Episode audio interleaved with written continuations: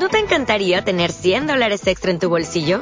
Haz que un experto bilingüe de TurboTax declare tus impuestos para el 31 de marzo y obtén 100 dólares de vuelta al instante. Porque no importa cuáles hayan sido tus logros del año pasado, TurboTax hace que cuenten. Obtén 100 dólares de vuelta y tus impuestos con 100% de precisión. Solo con Intuit TurboTax. Debes declarar para el 31 de marzo. Crédito solo aplicable al costo de la presentación federal con TurboTax Full Service. Oferta sujeta a cambios o cancelación en cualquier momento. Niebla. Miguel de Unamuno. Capítulo 2. Al abrirle el criado la puerta, Augusto, que era rico y solo, pues su anciana madre había muerto no hacía sino seis meses antes de esos menudos sucedidos, vivía con un criado y una cocinera, sirvientes antiguos en la casa e hijos de otros que en ella misma habían servido. El criado y la cocinera estaban casados entre sí, pero no tenían hijos. Al abrirle el criado la puerta, le preguntó a Augusto si en su ausencia había llegado alguien. Nadie, señorito. Eran preguntas y respuestas sacramentales, pues apenas recibía visitas en casa Augusto.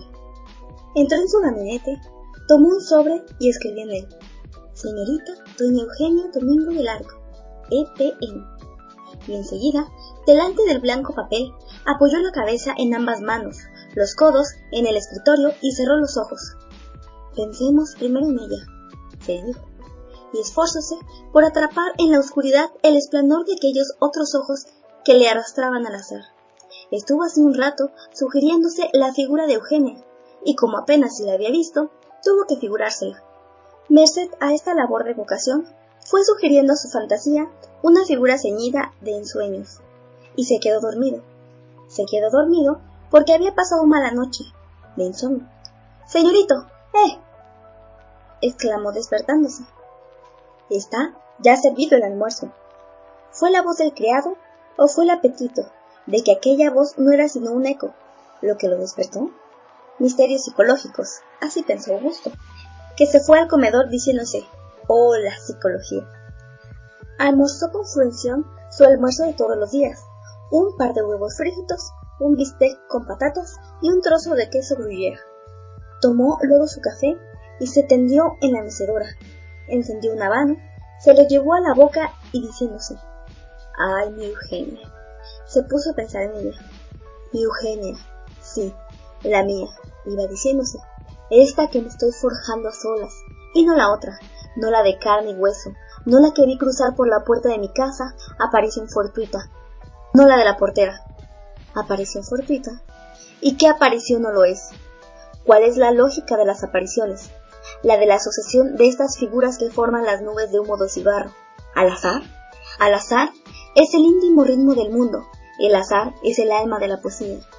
Ah, mi azarosa Eugenia, esta mi vida mansa, rutinaria, humilde, es una oda pindárica tejida con las mil pequeñeces de lo cotidiano. ¿Lo cotidiano? El pan nuestro de cada día, dándoselo hoy. Dame, Señor, las mil menudencias de cada día, los hombres no sucumbimos a las grandes penas ni a las grandes alegrías, y es porque esas penas y esas alegrías vienen esbozadas en una inmensa niebla de pequeños incidentes. Y la vida es esto, la niebla. La vida es una nebulosa. Ahora surge Eugenia. ¿Y quién es Eugenia? Ah, caigo en la cuenta de que hace tiempo la andaba buscando, y mientras yo la buscaba, ella me ha salido al paso. ¿No es esto acaso encontrar algo? Cuando uno descubre una aparición que buscaba ¿No es que la aparición, compadecida de su busca, se le viene al encuentro? ¿No salió la América a buscar a Colón? ¿No ha venido Eugenia a buscarme a mí? Eugenia, Eugenia, Eugenia. Y Augusto se encontró pronunciando en voz alta el nombre de Eugenia. Al oírle llamar, el criado, que acertaba a pasar junto al comedor, entró diciendo, ¿Llamaba, señorito? No, a ti no, pero calla. ¿No te llamas Domingo? Sí, señorito, respondió Domingo, sin extrañeza alguna por la pregunta que le hacía. ¿Y por qué te llamas Domingo? Porque así me llaman. Bien, muy bien, dijo Augusto. Nos llamamos como nos llaman. En los tiempos homéricos tenían las personas y las cosas dos nombres, el que les daban los hombres y el que les daban los dioses. ¿Cómo me llamaré Dios? ¿Y por qué no he de llamarme yo de otro modo que como los demás me llaman? ¿Por qué no he de darme a Eugenia otro nombre distinto del que le dan los demás? Del que le da Margarita, la portera. ¿Cómo la llamaré? Puedes irte, le dijo al criado. Se levantó de la mecedora, fue al gabinete, tomó la pluma y se puso a escribir. Señorita, esta misma mañana, bajo la dulce llovizna del cielo, cruzó usted, aparición fortuita, por delante de la puerta de la casa donde aún vivo, y ya no tengo hogar. Cuando desperté, fui a la puerta de la suya, donde ignoro si tiene usted hogar o no lo tiene. Me habían llevado ahí sus ojos, sus ojos, que son refulgentes, estrellas mellizas en la nebulosa de mi mundo.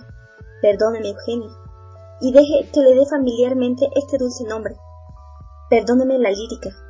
Yo vivo en perpetua lírica infinitesimal. No sé qué más decirle. Sí, sé, pero es tanto, tanto lo que tengo que decirle, que estimo mejor aplazarlo para cuando nos veamos y nos hablemos, pues es lo que ahora deseo.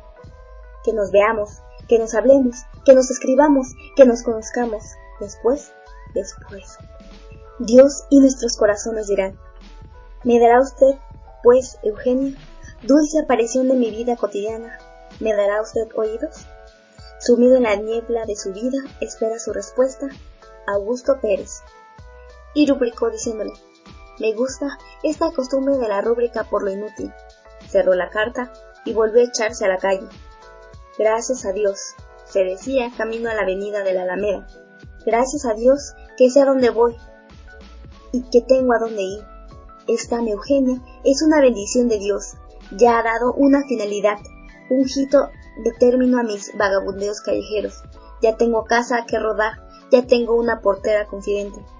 Mientras iba así hablando consigo mismo, cruzó con Eugenia sin advertir siquiera el resplandor de sus ojos.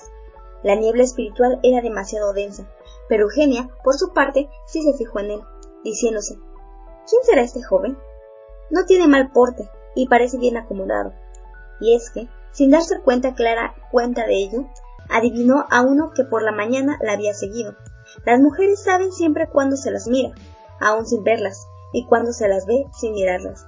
Y siguieron los dos, Augusto y Eugenio, en direcciones contrarias, cortando con sus almas la enmarañada telaraña espiritual de la calle, porque la calle forma un tejido en que se entrecruzan las miradas de deseo, de envidia, de desdén, de compasión, de amor, de odio, viejas palabras cuyo espíritu quedó cristalizado, pensamientos, anhelos, toda una tela misteriosa que envuelve las almas de los que pasan.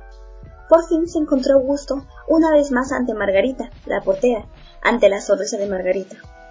Lo primero que hizo esta al ver a aquel fue sacar la mano del bolsillo del delantal. Buenas tardes, Margarita.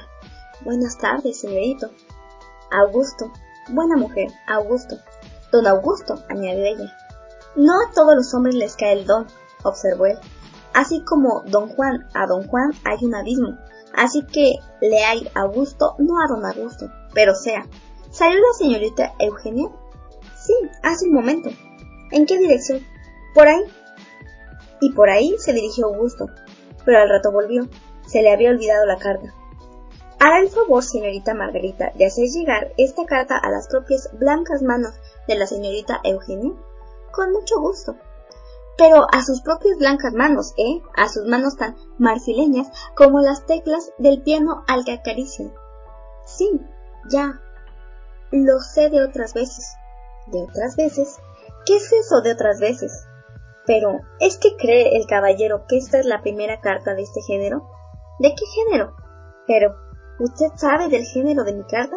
Desde luego, como las otras. ¿Como las otras? ¿Cómo qué otras? Pues pocos pretendientes que ha tenido la señorita. Ah, pero ahora está vacante. ¿Ahora? No, no señor, tiene algo así como un novio, aunque creo que no es sino aspirante a novio, ¿Acaso le tenga en prueba?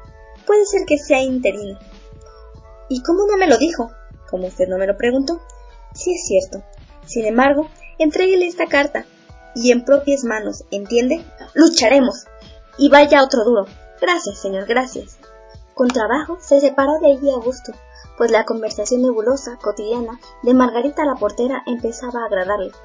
¿No era acaso un modo de matar el tiempo? Lucharemos. iba diciéndose Augusto calle abajo, Sí, lucharemos. ¿Con que tiene otro novio? ¿Otro aspirante a novio? ¡Lucharemos!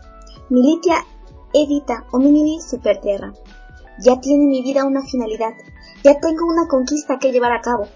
Oh, Eugenia, Eugenia, has de ser mía, por lo menos mi Eugenia, esta que me he forjado sobre la visión fugitiva de aquellos ojos, de aquella yunta de estrellas en mi nebulosa.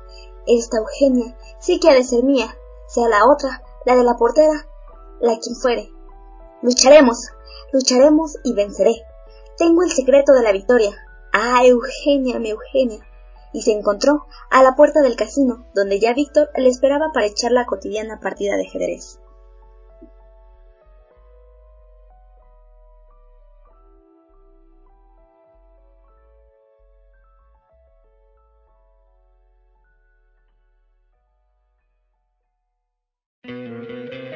¿No te encantaría tener 100 dólares extra en tu bolsillo? Haz que un experto bilingüe de TurboTax declare tus impuestos para el 31 de marzo y obtén 100 dólares de vuelta al instante.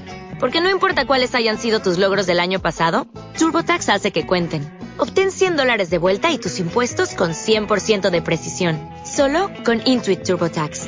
Debes declarar para el 31 de marzo. Crédito solo aplicable al costo de la presentación federal con TurboTax Full Service. Oferta sujeta a cambios o cancelación en cualquier momento.